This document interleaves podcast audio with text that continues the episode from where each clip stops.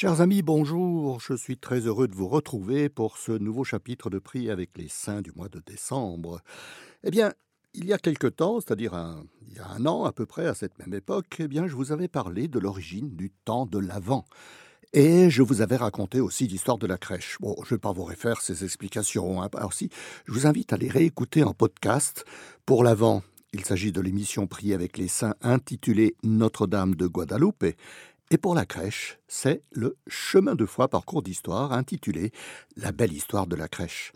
Mais il y a une autre belle tradition dont je voudrais vous parler en introduction à l'émission d'aujourd'hui. Il s'agit de l'origine de l'arbre de Noël, que l'on commence à voir aussi dans les églises, avec bien sûr la crèche, car c'est loin d'être une tradition profane. L'histoire de l'arbre de Noël ou sapin de Noël tient à la fois de l'histoire réelle et de la légende, oui, ou bien euh, plusieurs, plutôt plusieurs légendes, car elles sont nombreuses. D'abord, la coutume de célébrer Noël par des décorations, en plus du sapin, remonte aux Romains, qui l'auraient hérité des Perses, en passant par les Égyptiens, les Grecs et aussi les Hébreux. Au moment de l'arrivée du solstice d'hiver, on décorait les maisons avec des guirlandes faites de branches d'arbres à feuilles persistantes, et l'on y mettait des lanternes pour chasser les mauvais esprits. Pendant cette période, on récompensait les enfants sages. Pendant la quinzaine de jours où l'on célébrait les fêtes en l'honneur du dieu Saturne, les Saturnales, les Romains décoraient leurs maisons avec des guirlandes de laurier, d'olivier, de puits, de houx. Ça commençait aux environs du solstice d'hiver qui était alors le 25 décembre, selon le calendrier julien, et cela se terminait vers le 6 janvier. Pendant cette période, on limitait les jours de travail, on s'amusait, on faisait des repas, on faisait des visites chez des amis, ou bien aussi on s'échangeait des vœux pour la nouvelle année julienne qui commençait le 1er janvier, et non plus en mars-avril comme avant. Les parents faisaient des cadeaux à leurs enfants, et on se faisait aussi des cadeaux entre membres de la famille et amis proches. De là viendraient toutes nos traditions de Noël, Noël qui a transformé les Saturnales en fêtes chrétiennes. Si l'habitude de faire la crèche pour représenter la naissance de Jésus remonte à saint François d'Assise et s'est répandue progressivement pendant le Moyen Âge, le sapin de Noël est beaucoup plus tardif, mais quelques légendes en font remonter l'origine après les Saturnales, lorsque l'empereur Constantin autorisa le christianisme et fixa la date de Noël au 25 décembre. Mais les cultes païens subsistaient malgré la progressive apparition du christianisme, surtout dans les régions gauloises et du nord de l'Europe. Ainsi, chez les Gaulois et les Celtes en général, subsistait la vénération des arbres comme force vive de la nature et renouveau de la vie, et certains arbres étaient considérés sacrés, tels le chêne et le sapin. Une première légende remonte à l'année 590, lorsque Saint Colomban, moine irlandais avec ses compagnons, arriva dans le sud des Vosges, à Luxovium, pour y fonder une abbaye qui deviendra l'abbaye de Luxeuil. Là, il entendit parler d'un grand sapin que les habitants considéraient comme sacré. Colomban s'y rendit avec l'aide de ses moines, il mit des lanternes sur tout le sapin, pour que l'arbre symbolise la lumière de Dieu. Une autre légende, peut-être vraie, concerne le moine Winfried de Wessex, que le pape Saint Grégoire II nomme évêque de Mayence en l'an 719 sous le nom de Boniface, en le chargeant de convertir les païens de sa région. Saint Boniface arrive en Thuringe, dans le centre de la Germanie, et en 723, près du village de Geismar, il fait abattre le grand chêne sacré de Donar, consacré au dieu Thor. Des milliers de païens se seraient alors convertis en constatant que leur dieu Thor n'est pas intervenu lors de l'abattage du chêne. Saint Boniface apprit alors l'exemple du sapin pour expliquer et illustrer la Sainte Trinité grâce aux branches aux formes triangulaires. Le sapin fait partie des arbres sacrés dans les mythologies païennes, et se servir de cet arbre pour faire entrer les notions chrétiennes dans les mentalités des païens convertis, oh, ne certes pas dû au hasard. D'autant plus que les traditions païennes persistent, et plus on remonte dans le nord, vers les pays scandinaves, plus on trouve la persistance des traditions de fête de Yule, célébrées au solstice d'hiver.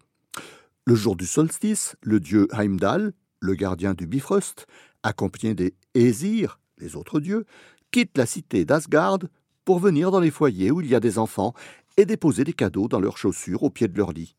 Ceux qui n'avaient pas été sages trouvaient de la cendre.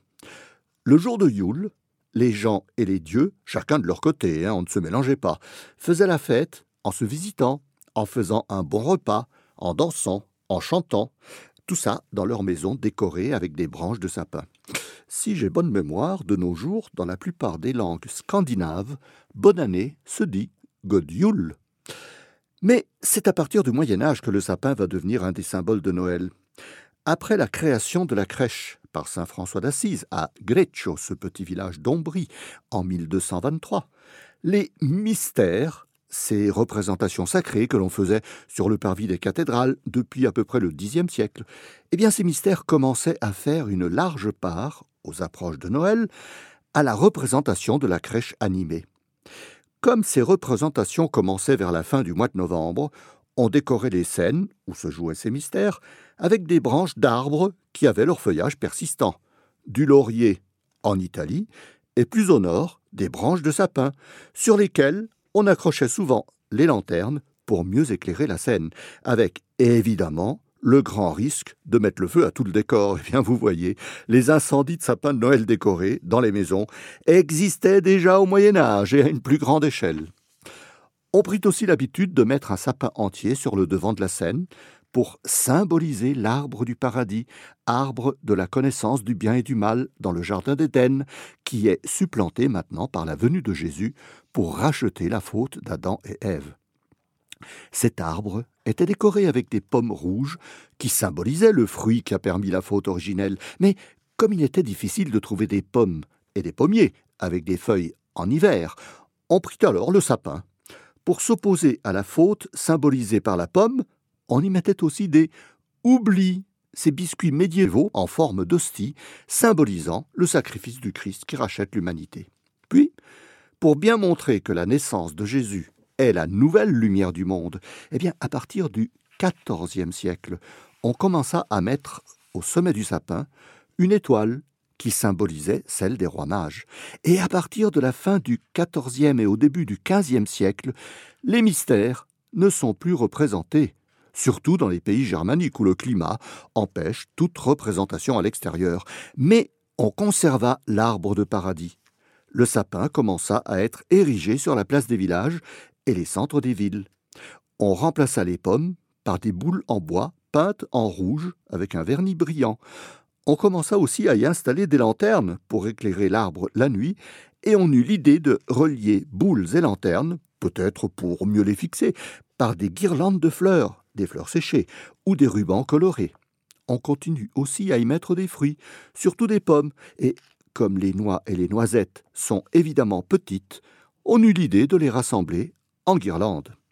Le principe de l'arbre de Noël, comme nous le connaissons, était né, et il commença à se répandre dans les sièges des corporations de métiers, dans euh, ce qu'étaient les hôpitaux de l'époque, puis dans les maisons après la réforme protestante. C'était le plus souvent des branches de sapin que l'on décorait avec des fruits, des bougies, des fleurs, des rubans, ainsi que des papillotes et des fleurs en papier. Chez les catholiques, c'est plutôt la crèche qui commença à se répandre. L'arbre de Noël est plus tardif, car on le voyait comme une tradition protestante. À partir de ce moment, plusieurs régions revendiquent la primauté pour l'apparition du premier véritable sapin de Noël. Par exemple, à Strasbourg, en 1492, l'œuvre Notre-Dame, qui s'occupe de l'entretien de la cathédrale, achète neuf sapins pour les neuf paroisses de la ville, afin de, je cite, bien accueillir la nouvelle année. On insistait sur le nouvel an, mais on mettait les sapins en place pour Noël, à côté des crèches, pour remémorer les anciens mystères du Moyen Âge, et on les décorait avec des fruits, des guirlandes de fleurs, des lanternes.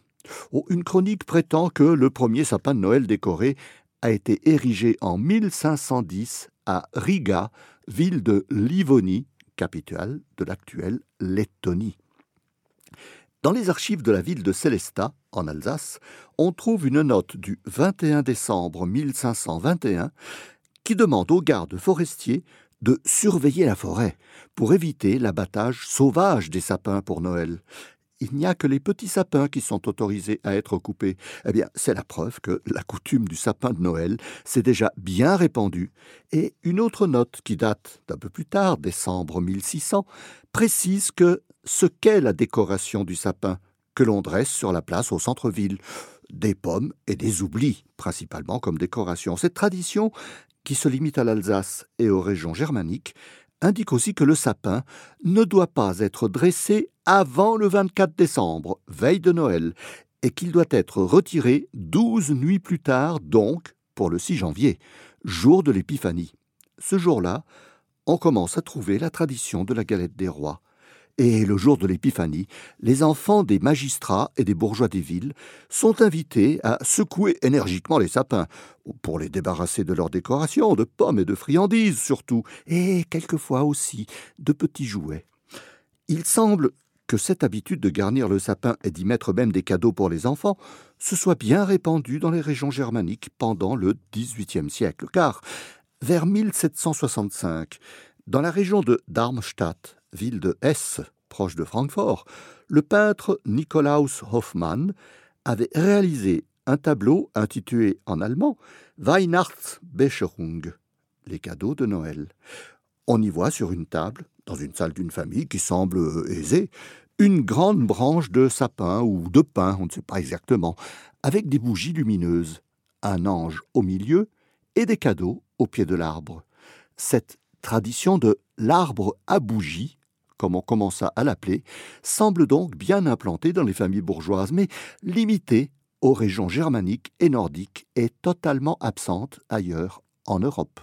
Ou si elle existe, c'est qu'elle a été importée par des personnes issues de ces régions nordiques, comme la reine Marie Lexinska, épouse de Louis XV et polonaise d'origine, qui aurait fait installer un sapin décoré à Versailles en 1738, ou même la belle-fille du roi Louis-Philippe, la duchesse d'Orléans, Hélène de Mecklembourg-Schwerin, qui avait installé un sapin décoré au palais, des Tuileries en 1837 imité ensuite par les familles nobles et bourgeoises. Et il en est de même pour l'Angleterre.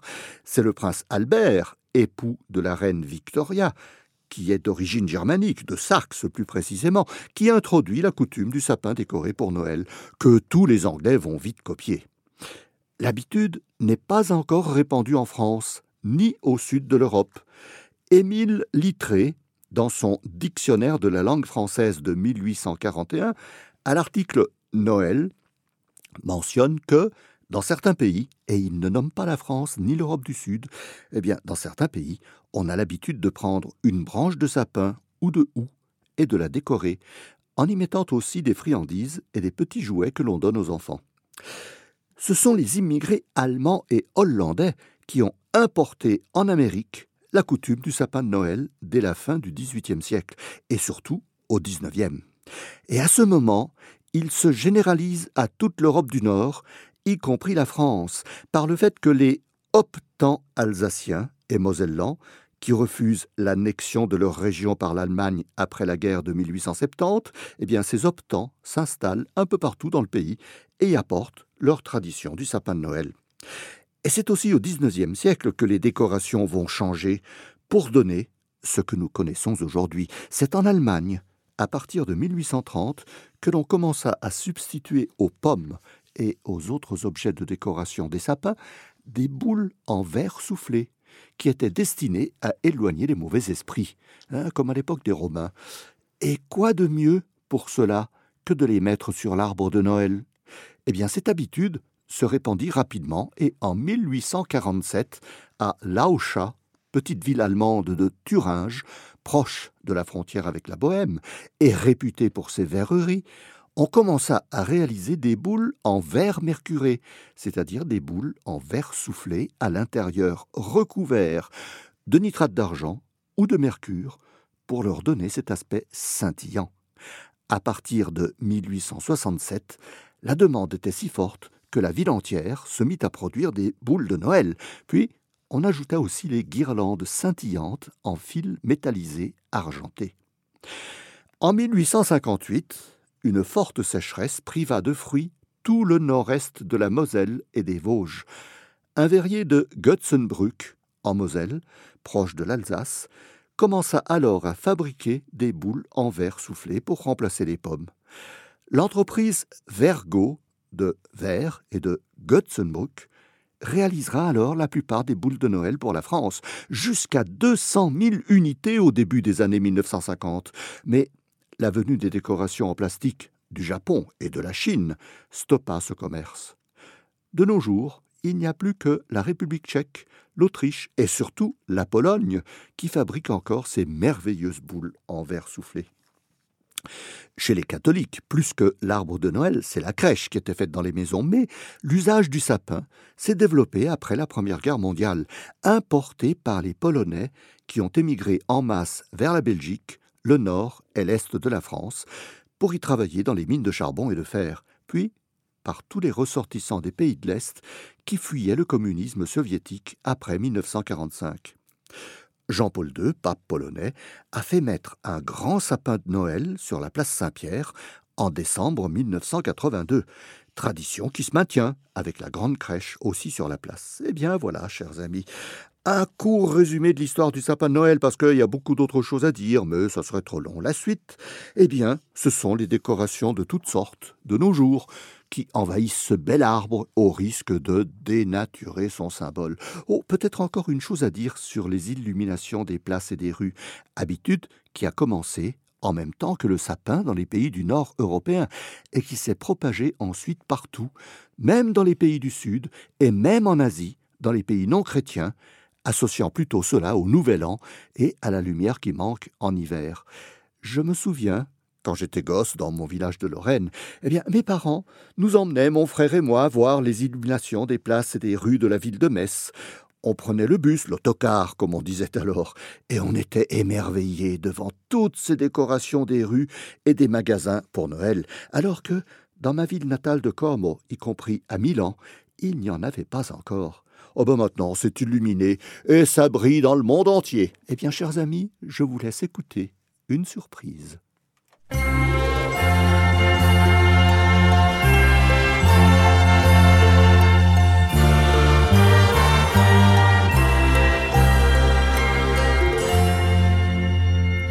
Mon beau sapin, roi des forêts, que j'aime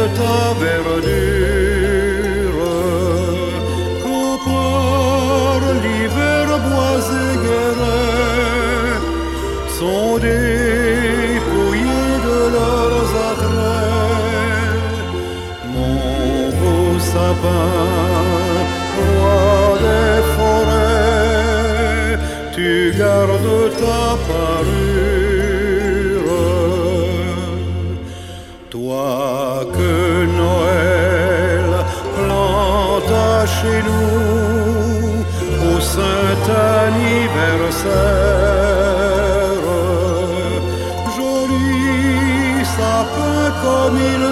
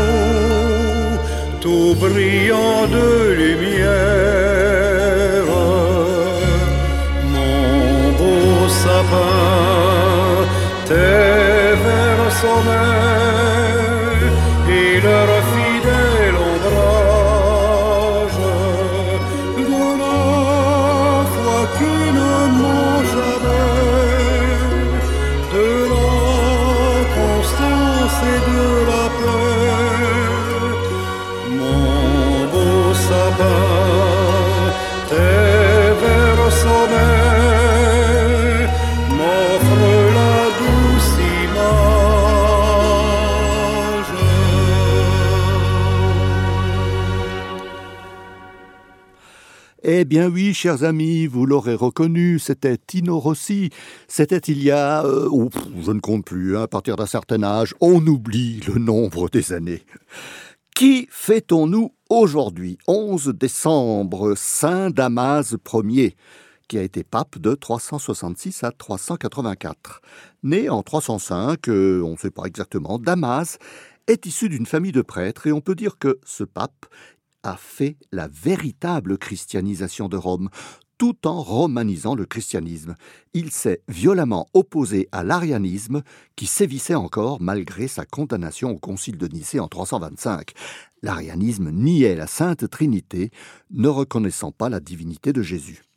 Il a œuvré pour que le latin remplace le grec, langue officielle de l'Église, et en cela, il a fait composer, et il a composé lui-même, de nombreuses épigraphes en latin qu'il fit mettre sur les tombes des martyrs.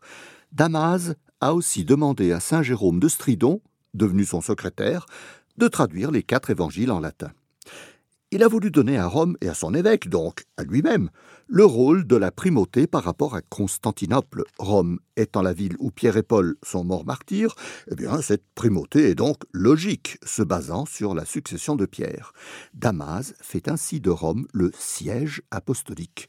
Mais cette décision ne plaira pas au futur Théodose Ier, empereur à Constantinople, qui maintiendra le grec dans la liturgie et n'acceptera pas la romanisation de l'Église, jetant ainsi les bases de ce qui deviendra plus tard l'orthodoxie.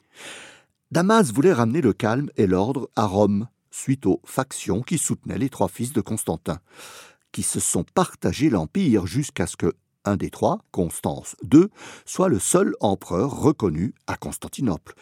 L'élection de Damas, le 1er octobre 366, s'était passée dans la violence, car les partisans de Constantinople lui ont opposé un antipape, Ursin ou Ursicin, ce qui provoquera des troubles pendant une bonne dizaine d'années. Enfin, Saint Damas a christianisé Rome, qui avait entre 600 et 700 000 habitants, mais ne disposait que d'une vingtaine d'églises seulement. Il a fait aménager des catacombes, en agrandissant les voies d'accès, il a rendu un culte aux martyrs en mettant leurs reliques dans plusieurs églises et, plus que de faire construire de nouveaux édifices, il a transformé les anciennes basiliques impériales romaines en lieux de culte, en doublant ainsi le nombre de bâtiments religieux. Il fit même transformer sa propre maison, qui deviendra la basilique San Lorenzo in Damaso, la première église dans une ville dédiée à un martyr, Saint Laurent. Saint Damas Ier a fondé les bases de ce que deviendra la papauté au cours des siècles qui suivront. Il est décédé le 11 décembre 384 à l'âge de 80 ans, après 18 ans d'un pontificat mouvementé mais riche en réalisations. Il est invoqué contre les schismes et contre les hérésies. Qui avons-nous fêté ces derniers jours? 1er décembre, Saint Charles de Foucault, le décret pour sa canonisation avait été signé le 26 mai 2020, mais la canonisation n'a pas eu lieu suite à la pandémie. Eh bien, elle aura lieu le 15 mai 2022.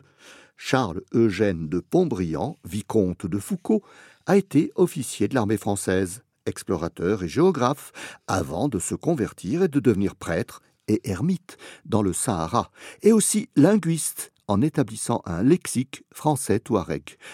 Il est assassiné à Tamanrasset, en Algérie, le 1er décembre 1916, par un adolescent qui était censé le garder. Il a écrit la très belle prière de l'abandon total à Dieu. 3 décembre, Saint François Xavier. Noble de la petite noblesse de Navarre, Francisco de Javier, ou Francisco Javier Coa, en basque, est un proche ami de saint Ignace de Loyola, et il fonde avec lui la Compagnie de Jésus en 1539. Puis, il est envoyé comme nonce apostolique en Asie, il se rend dans les Comores, puis en Inde, et dans les régions de la Malaisie et de l'Indonésie, au Japon, et il veut aller en Chine, mais il meurt de maladie sur l'île de Shangchuan le 3 décembre 1552. C'est près de Canton. Son corps se trouve dans la basilique du Bon Jésus, à Goa, en Inde, au nord du Kerala, et tous les dix ans, il est porté en procession dans la ville. Il est le saint patron de toutes les missions catholiques, de la Mongolie et du tourisme, ou sans doute parce qu'il a beaucoup voyagé. C'est aussi saint Lucius de Coire. Il aurait été le premier évêque de Coire, dans les Grisons, décédé en 176. Mais il est confondu avec saint Lucius de Bretagne, roi légendaire de la Grande-Bretagne, où il a introduit le christianisme qui est décédé en 156. Il est fêté aussi le 3 décembre. 4 décembre, une sainte très connue, Sainte Barbe, jeune fille de Bithynie, au sud de Constantinople, ou de Phénicie, l'actuel Liban. Elle mourut martyre sous Maximien en 306. Elle avait été emprisonnée dans une tour, échappée à un incendie, on l'a brûlée partiellement, puis mutilée, et enfin on l'a décapitée. Lorsque les chrétiens ont voulu récupérer son corps, ils n'ont pas osé l'appeler par son nom, et ils ont demandé le corps de la jeune barbare, d'où son nom de Barbara ou Barbe. Elle est la sainte patronne des architectes, des géologues, des sapeurs-pompiers, des mineurs, des ingénieurs des mines, des artilleurs, des canonniers, des artificiers, des salpêtriers, des chimistes, des démineurs, du génie militaire, des mathématiciens et des pétroliers. Eh bien, ça en fait beaucoup de protection. C'est dire qu'elle est particulièrement fêtée par ces catégories de professions, et la tradition fait que lorsqu'on perce un tunnel, on place aux deux extrémités ou au centre une statue de Sainte Barbe pour assurer la protection de tous les ouvriers. Une partie de ces reliques se trouve à Venise et une autre partie, plus importante, se trouve dans la cathédrale Saint-Vladimir de Kiev, en Ukraine. 6 décembre. Eh bien oui, le voilà, c'est notre Saint Nicolas de Myre, décédé le 6 décembre 343. Il est aussi appelé Saint Nicolas de Bari, car en 1087, ces reliques furent amenées par des marins de Bari pour qu'elles n'aillent pas à Venise, qui les remenait de Lycie. Une autre partie se trouve à la cathédrale de Fribourg, dont il est le saint patron, depuis 1506. Une petite relique se trouve aussi dans la basilique Saint-Nicolas de Port, près de Nancy, en Lorraine. Nicolas était évêque de Myre, en Lycie, au sud-ouest de la Turquie, aujourd'hui Demre il était ami de l'empereur Constantin. Et il a participé au concile de Nicée en 325, où il a violemment combattu l'arianisme. Il aurait même giflé Arius et a été emprisonné, mais libéré par Constantin. La légende dorée en fait un saint, auteur de nombreux miracles, bienfaiteur pour les enfants, pour les jeunes filles pauvres, auxquelles il assurait une dot pour qu'elles puissent se marier. C'est pourquoi il devient le premier personnage qui apporte des cadeaux pendant la période de Noël, surtout en Suisse, en Lorraine et en Allemagne et bien sûr en Italie du Sud. 7 décembre, Saint Ambroise de Milan. Avocat romain né à Trèves, il devient administrateur de la province de Ligurie et d'Émilie, dont le siège est à Milan. Ses qualités firent qu'il fut choisi pour être évêque de la ville alors qu'il n'était pas baptisé. Il combattit l'arianisme, et il est un des pères de l'Église. C'est grâce à son enseignement que saint Augustin se convertira. Bien qu'étant décédé le 4 avril 397, il est fêté le 7 décembre, jour de son ordination épiscopale et jour aussi du transfert de ses reliques dans la basilique Saint-Ambroise à Milan. Il est le saint patron de Milan, des apiculteurs et des abeilles, des animaux domestiques, des apprentis, des étudiants, des commissariats en France, des militaires et des entomologistes. 8 décembre, Immaculée Conception de Marie, que soyera Immaculada Conceptio, avait-elle dit à Bernadette Soubirou à Lourdes. Le dogme de l'Immaculée Conception de Marie a été proclamé par le bienheureux pape Pie IX le 8 décembre 1854 par la bulle Ineffabilis Deus, bien que la croyance en la conception de Marie, exempte du péché originel, remonte au IVe siècle.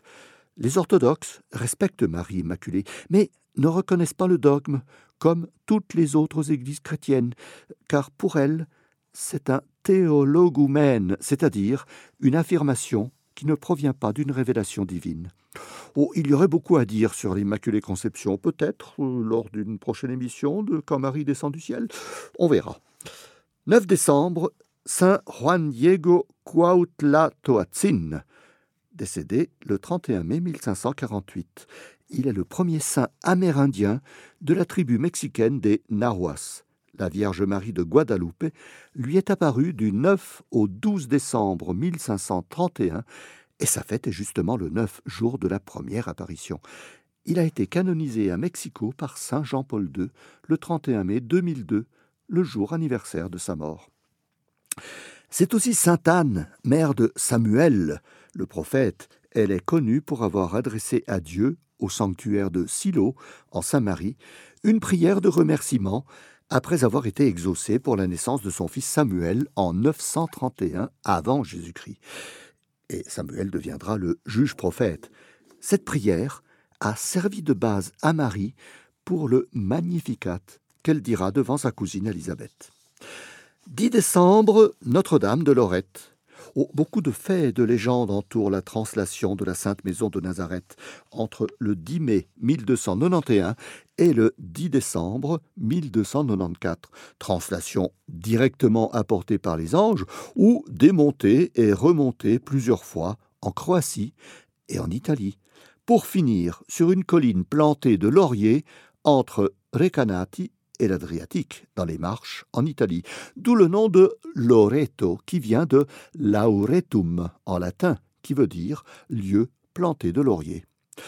Le 31 octobre 2019, le pape François, par l'intermédiaire du cardinal Robert Sarra, inscrit la mémoire liturgique de Notre-Dame de Lorette au calendrier universel pour le 10 décembre. Quels sont les saints importants à venir pour ce mois de décembre? 12 décembre, Notre-Dame de Guadalupe, au Mexique.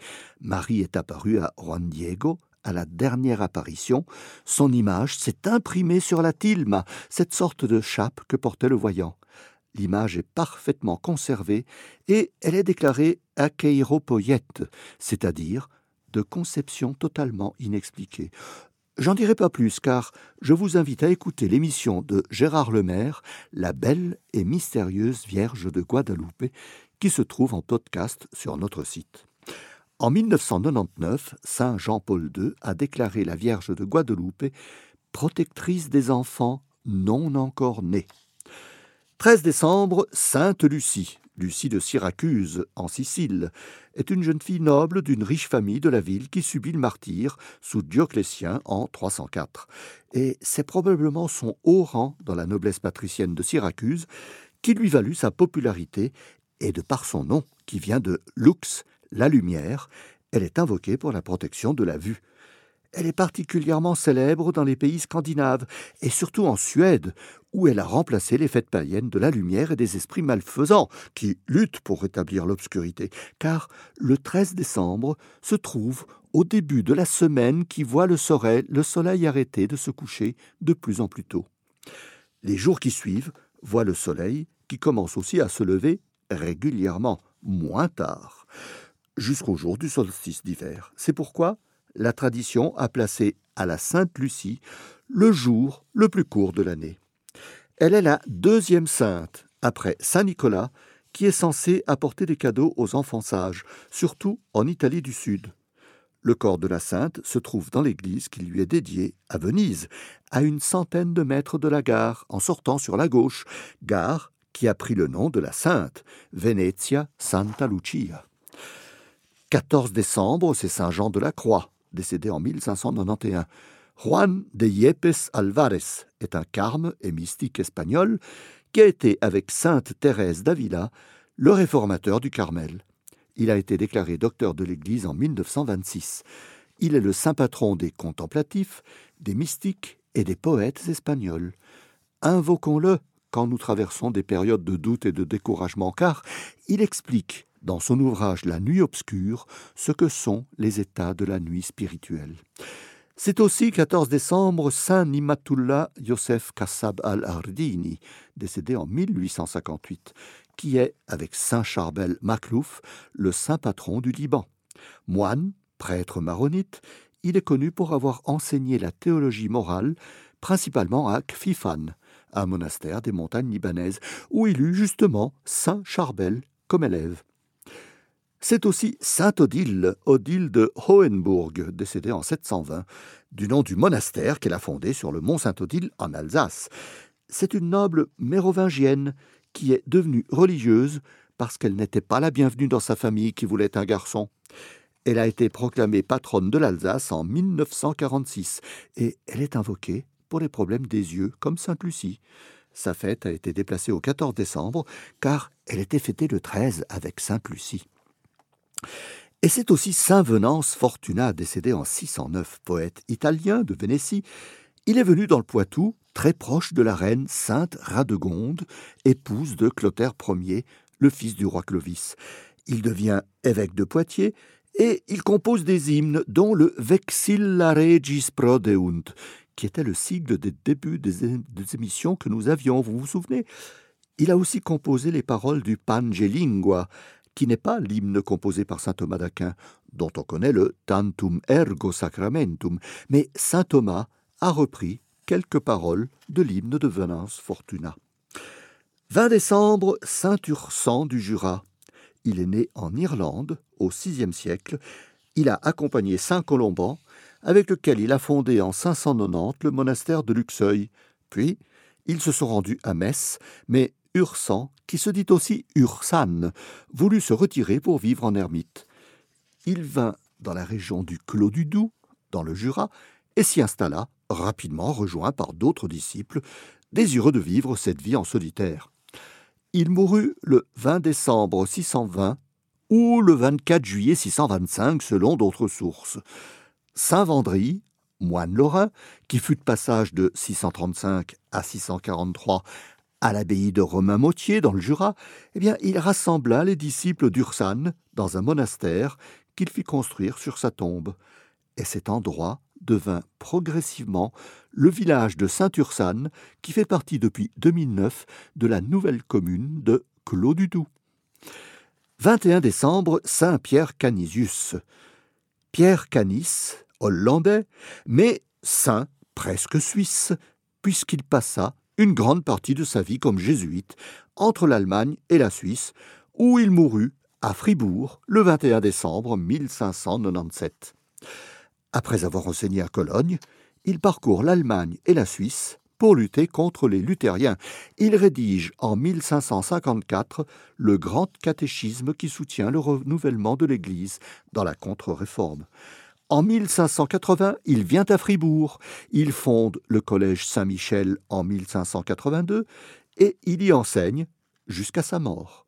Il est enseveli dans l'église Saint-Michel où l'on voit toujours sa tombe. Il est invoqué pour lutter contre l'ignorance, surtout celle des religieux, et pour leur bonne formation. 22 décembre, Sainte Françoise Xavier Cabrini.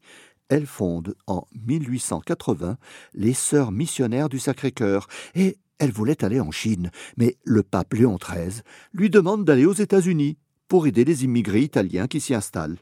Elle y fonde des hôpitaux, des écoles, des maisons de sa congrégation. En 1909, elle devient citoyenne américaine. Elle meurt à Chicago le 22 décembre 1917 et son corps est dans une de ses maisons au 701 Fort Washington Avenue à New York. Elle est canonisée le 13 novembre 1938 par le pape Pie XI comme la première sainte des États-Unis, sous le nom de Frances Javier Cabrini. Elle est la mère de tous les immigrés et elle est invoquée pour leur protection. 25 décembre, eh bien, chers amis, c'est Noël. On ne présente plus la célébration de la Nativité du Christ. Et je vous invite à écouter le chemin de foi parcours d'histoire spécialement dédié à la date de Noël, intitulé L'étoile de Noël, et aussi celui de la belle histoire de la crèche. Et c'est aussi Saint Jacopo da Todi qui est décédé un 25 décembre 1306. Il est considéré comme saint, mais il n'a été que béatifié. Noble et poète de Todi, en Ombrie, il devient franciscain et il compose de nombreuses laudes et séquences, dont le Stabat Mater Dolorosa, chanté pendant le chemin de croix, pendant la semaine sainte. Le 26 décembre, Saint-Étienne, c'est le protodiacre c'est-à-dire le premier diacre, et le proto-martyr, le premier martyr, à avoir donné sa vie pour le Christ. Il a été lapidé à Jérusalem probablement le 26 décembre de l'an 33 ou l'an 34, sous les yeux de Saul, le futur apôtre Paul, qui gardait les vêtements de ceux qui lapidaient Étienne. Ces reliques, transférées à Rome au VIe siècle par le pape Pélage, sont sous le maître-autel de la basilique de Saint-Laurent-hors-les-Murs, avec celle évidemment de Saint-Laurent. Il est le saint patron des diacres, des pavetiers, ce sont des soldats à pied qui ont un bouclier, des corporations de la laine et de la Serbie. Tiens, très étonnant. 27 décembre, Saint Jean l'Évangéliste. On ne présente plus non plus l'apôtre Jean, fils de Zébédée, avec son frère Jacques le Majeur, celui qui évangélisa l'Espagne. Il est l'auteur de l'évangile qui porte son nom et de l'Apocalypse, et il est le seul à ne pas avoir subi le martyr, puisqu'il est décédé à Éphèse en l'an 100, à un âge avancé, plus de 90 ans. Sa tombe a longtemps été supposée être dans la basilique Saint-Jean à Éphèse, jusqu'à la conquête turque. Et puis, mystère. Dans cette semaine de Noël, c'est la Sainte Famille. On célèbre Jésus, Marie et Joseph, unis dans la Sainte Famille. On la célèbre le dimanche qui suit Noël. Si Noël tombe à dimanche, la fête est célébrée le 30 décembre. C'est le pape Léon XIII qui en fixa la date liturgique en 1893, mais c'est déjà Saint François de Laval qui en commença la célébration au Canada en 1665. Réécoutez le chemin de foi parcours d'histoire à son sujet. 28 décembre, ce sont les saints innocents, ce sont ces enfants âgés de moins de deux ans qui ont été massacrés sous les ordres du roi Hérode Ier pour empêcher que reste en vie le Messie, annoncé être né à Bethléem. Et c'est aussi la vénérable Benoîte Rancurel, décédée le 28 décembre 1718. Vous savez, c'est cette jeune fille des Alpes du Dauphiné à qui la Vierge Marie apparut au lot pendant 54 ans, et dont nous avons vu l'histoire dans l'émission Quand Marie descend du ciel. 29 décembre, c'est le saint roi David, Xe siècle avant Jésus-Christ. Il est né à Bethléem et mort à Jérusalem aux alentours du Xe siècle, justement avant Jésus-Christ. Il est l'auteur des 150 psaumes et l'ancêtre de Saint Joseph, le père putatif de Jésus, d'où le titre de Fils de David pour Jésus. 31 décembre, nous y voilà, Saint Sylvestre Ier décédé le 31 décembre 335. C'est le pape qui régna pendant la période où Constantin était empereur. Il fit construire, sous l'ordre évidemment de Constantin, les premières basiliques de Saint-Pierre, de Saint-Jean de Latran, la Basilica Sessoriana, qui devient la basilique Sainte-Croix de Jérusalem, la Basilica Pauli, qui deviendra Saint-Paul hors les murs, et la Basilica Laurenti, qui deviendra Saint-Laurent hors les murs. Évidemment, Saint Sylvestre est très connu parce que son nom est associé au réveillon de la Saint-Sylvestre du 31 décembre. Et c'est aussi Saint François, Saint Jean-François, j'oublie le Jean, Jean-François Régis, grand prédicateur, orateur et pédagogue. Il parcourt les routes de France comme le marcheur de Dieu, surtout dans le centre, en accomplissant non seulement une œuvre missionnaire, mais aussi caritative, souvent incomprise par son mode de vie, très austère, mais aussi par l'aide qu'il apporte aux marginalisés de la vie, comme celle auprès des prostituées repenties. Il visite aussi des hôpitaux, des prisons, et il fonde l'œuvre du bouillon, qui est à l'origine de ce que seront les soupes populaires. Très rigide dans sa pensée, très tranchant, sans nuance, ce comportement lui vaudra par les protestants, nombreux dans ces régions, l'appellation de principe de Saint-Régis. Il prend la défense des plus pauvres et il obtient du Parlement de Toulouse l'autorisation pour que les dentelières du Puy fassent leur célèbre dentelle, car cela avait été interdit par le Parlement. Fin décembre 1640, il est à la Louvesque, dans le Vivarais. Jean-François passe tout son temps dans l'église, très froide, pour confesser, consoler, distribuer les sacrements. Et il attrape une pneumonie et meurt le 31 décembre. Il est canonisé en 1737 par le pape Clément XII et en 1793, le curé de Béage, dans l'Ardèche, voulait préserver le corps du saint poursuivi par les révolutionnaires. Il le fit tomber dans la Loire. Il ne fut retrouvé et dûment identifié qu'en 1828, évidemment, dans un état déplorable. On construisit à la Louesque la basilique Saint-Régis, où il se trouve. Régis, son nom de famille, est devenu ainsi un prénom. Il est le saint patron des jésuites de France et évidemment des dentelières. Et puis pour terminer, un saint de chez nous, Saint Marius de Lausanne, ou plus communément Saint Mère. Marius, de noble famille gallo-romaine, serait né à Autun, en Bourgogne, vers 530. Il aurait fait sa préparation à la prêtrise au monastère Saint-Symphorien d'Autun, et, selon certaines sources, il aurait même passé quelques années à l'abbaye de Saint-Maurice d'Agone. Ce qui semble certain, c'est qu'en mai 573, il est évêque d'Aventicum, à où il mène une vie ascétique, tout en s'occupant de son diocèse et en y rendant la justice et secourant les pauvres. En octobre 585, Il est présent au deuxième concile de Mâcon qui promulgue vingt canons, parmi lesquels l'interdiction du travail le dimanche, la célébration de la semaine sainte, le baptême le jour de Pâques, la protection des personnes qui se réfugient dans une église.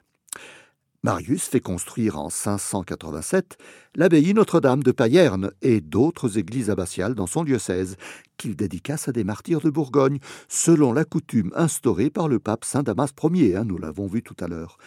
Avanches était régulièrement attaqué et pillé par les tribus barbares, notamment par les Alamans. Donc, le siège de l'évêché est fréquemment déplacé à Vindonissa, l'actuel Vindisch, dans le canton d'Argovie, ou bien à Lausanne. Et finalement, c'est à Lausanne, ville fortifiée donc, plus sûre, que Marius installe en 581 le siège de l'évêché, tout en conservant encore quelques années le titre d'évêque d'Avanches. Et c'est à Lausanne qu'il prit son service, à son service le futur Saint-Imier, et l'ordonna prêtre au début des années 590. Marius meurt le 31 décembre 594.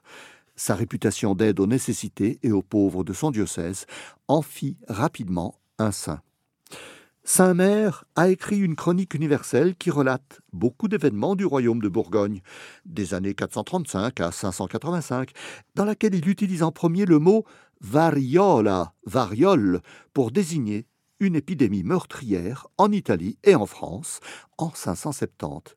Il y décrit aussi l'éboulement de la montagne du Tauredunum, ou Mont Taurus, qui se produisit en 563. Toute la montagne se détacha et emporta avec elle un fort, plusieurs villages et obstrua l'embouchure du Rhône, ce qui provoqua des inondations meurtrières en aval, on parle de jusqu'à Martigny, et un important tsunami dans le Léman, avec des vagues de plusieurs mètres de hauteur, 13 mètres à Lausanne, 8 mètres à Genève, détruisant tout sur leur passage. Il y eut plusieurs centaines de victimes et de très importantes destructions. Une autre imprécision est qu'il aurait été enseveli dans l'église Saint-Tirce, qui se trouvait sur la colline de la Cité, à Lausanne. Cette église serait devenue l'église Saint-Mère au 7e siècle.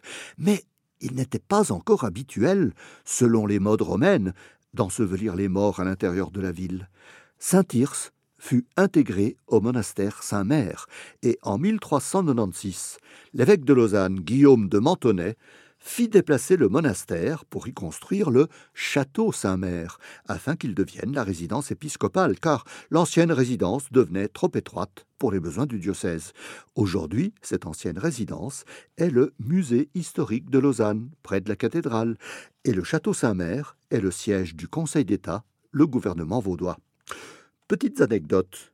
Après la mort de Marius, le siège de l'évêché de Lausanne resta vacant pendant 45 ans, jusqu'à la nomination en 639 de l'évêque Aricus. Et puis Saint-Mère est le copatron avec Saint Grégoire Palamas de la paroisse orthodoxe francophone du patriarcat de Serbie à Lausanne. On ne connaît pas bien les raisons qui font invoquer Saint-Mère, mais la tradition voudrait qu'il soit invoqué pour la protection contre les émeutes, le brigandage, les catastrophes naturelles et les épidémies. Eh bien voilà, chers amis, je vous donne rendez-vous pour un prochain prier avec les saints.